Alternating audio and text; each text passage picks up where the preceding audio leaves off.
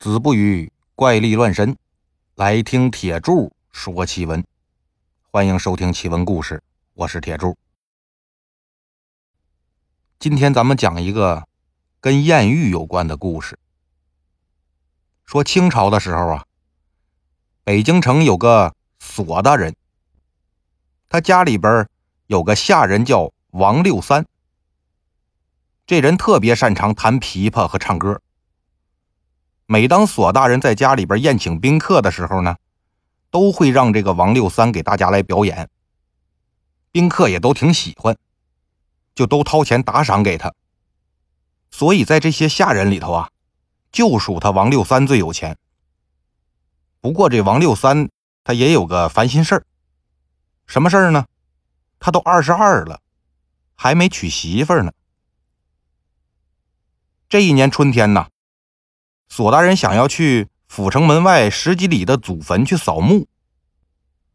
临着扫墓前一天呢，他就派这个王六三，还有一个年龄大一点的叫李老四的，先去祖坟那边准备准备。等这王李二人出了府城门呢，已经是中午了，也到了饭点了。正好就看见路边啊有个小酒馆王六三就说呀。李老哥，咱进去吃点饭，喝点酒呗。咱总不能饿着肚子赶路啊，下午还得干活呢。李老四看看他，说：“我可不像你这么有钱啊，我这点钱呢，还得留着伺候老娘呢。咱们呢，还是买俩窝头凑合凑合吧。还喝什么酒啊？嗨，瞧您这话说的，跟我出来还能让您花钱吗？我请您，走走走。”俩人就进了酒馆了，要了几个小菜，两壶酒，就坐这喝上了。刚喝了两杯，就听见门外有人喊了一嗓子：“哟，这不六三哥吗？好久不见呐！你怎么也不来看看我呀？”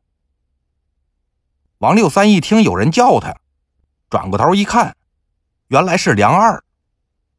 这个梁二啊。原本是张大人家里边的下人，张大人跟索大人关系不错，所以家里这下人之间呢也有来往。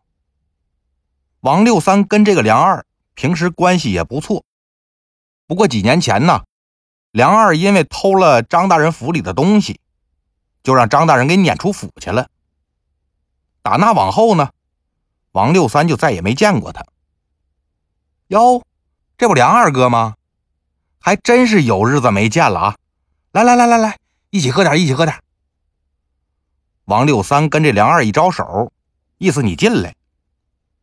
梁二也是真不客气，走到桌前，一屁股就坐凳子上了。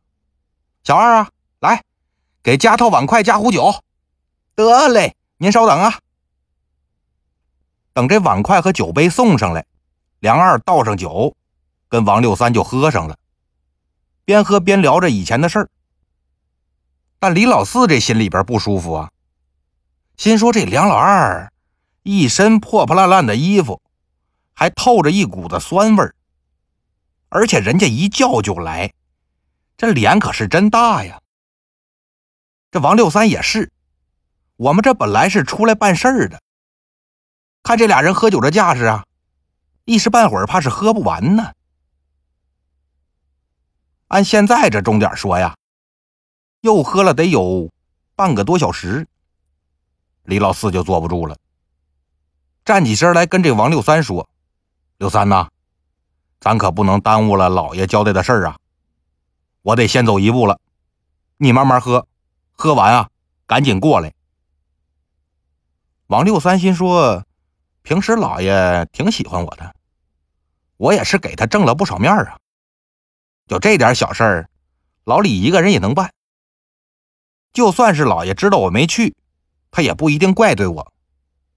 就说行，那老李你多费心啊，我这完事儿就过去。李老四就叹了口气，瞪了梁二一眼，转身就出了酒馆，奔索大人家的祖坟去了。王六三也不在乎，接着跟梁二聊：“哎，梁二哥，你以前……”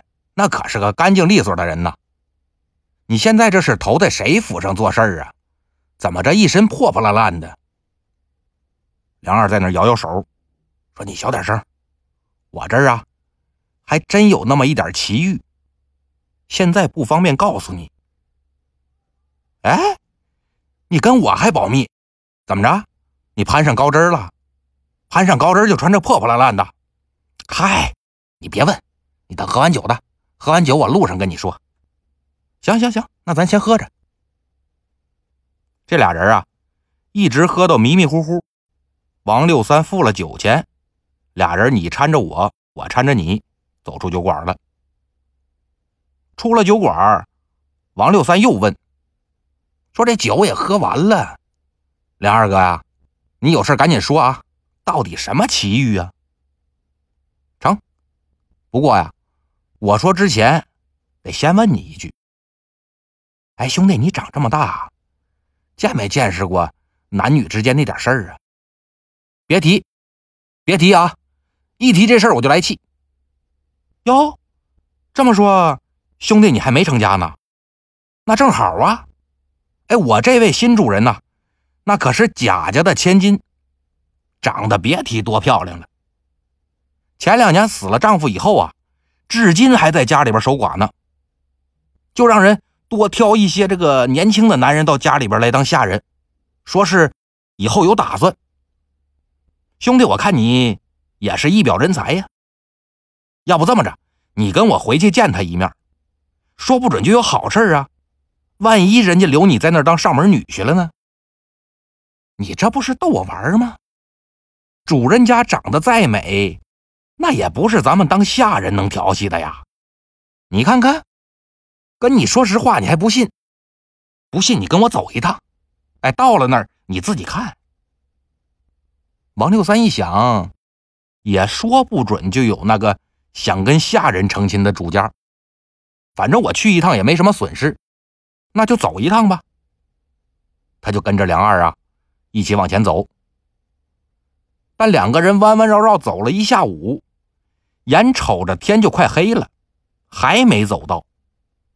王六三就说了：“梁二哥呀，我们家老爷还安排我干别的事儿呢，让你这么一耽误，我这回去肯定得挨揍啊！”哎，兄弟，你怎么这么死心眼儿呢？等咱到了呀，你就在这儿了，换个主家，他们又找不着你，能拿你怎么着？两个人又走了大约二里地，终于是来到了一处宅子。只见这宅子呀。围墙重重，里边房屋是一排一排的，好大一个宅子。这时候呢，已经是二更时分了。按现在的钟点说呀，那就是晚上九十点钟了。梁二说：“到了，我先进去啊，通报一声，你在这等我一会儿。”说完呢，就先进院了。王六三闲着没事儿，就在这门前溜达。你别说，这门前呢还挺整洁，一看就是经常有人打扫。但在这个时间，又是荒郊野岭，静悄悄的，也看不见人影。王六三这心里边就有点哆嗦。等过了好一会儿，梁二才出来，说：“我们家主人请你进去，但是你可恭敬着点啊。”王六三点点头：“不用梁二哥吩咐，我这有分寸。”抬脚就进院子了。王六三跟着梁二走过一条曲曲折折的小路，又穿过了好几道门，这才来到主人住的屋子前边。这屋子呀，有五间大房，门口挂着门帘也看不清楚里面什么情况，就只听见传来一阵阵的琵琶声。王六三平时就喜欢弹琵琶，这刚听了一耳朵。里边琵琶声就停了，就听门帘里边啊有个女人说话了。她要是真愿意服侍我呀，那也挺好。只怕是她刚来这儿，心思还没落下，不懂咱们这儿规矩。你先让她住西厢房吧，等到她心思定下来了，再给她安排事儿。这声啊，特别脆声，特别好听。就听见梁二说呀：“哎哎哎哎，您放心，我这就安排。然后拉了拉王六三的衣服，说：“跟我走吧，主人把你留下了。”王六三心说：“这怎么回事啊？我跟这儿等这么半天，这贾小姐面都不露，几句话就把我打发了。”他这心里边啊，就挺不舒服，只好就跟着梁二去了西厢房了。梁二推开这房门，他也不点灯，房间里边是漆黑一片呢。什么都看不见，只能用手摸着往前走。王六三跟着摸了半天，终于是摸着床了。一摸这床上啊，还铺着被褥。王六三一屁股坐在床上，说：“梁二哥，你是怎么跟我说的？啊，什么有好消息，什么上门女婿？我看呐，现在我这是进了活地狱了。你赶紧带我回去吧，我可不在这儿待了。”兄弟，你急什么呀？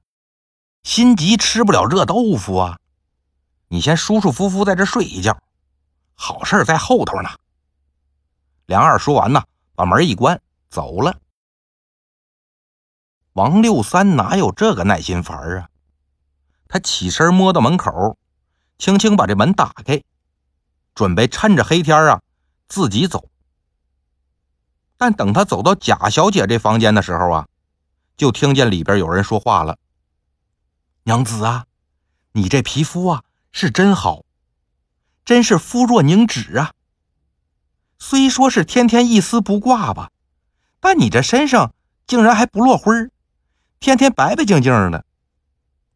嗨，我呀还真是穿不惯衣服，所以就特别不爱见陌生人。”王六三一听说怎么着？屋里边有个一丝不挂的女人，他赶紧就踮着脚尖走到窗前，把手指放到嘴里边蘸湿，然后轻轻的把窗户纸捅出一个洞来，偷偷往里看，就看见这房里啊，灯火明亮，如同白昼一般。一个美人果然是赤身裸体站在屋里边。这肌肤如雪，面似桃花呀！正跟一个婆子，还有一个小丫鬟在那聊天呢。王六三心里边暗叫了一声：“罢了！”贾小姐还真是个美人为了这美人啊，小爷我不走了。好了，今天的故事呢，就到这里了。欲知后事如何呀？咱们下集接着说。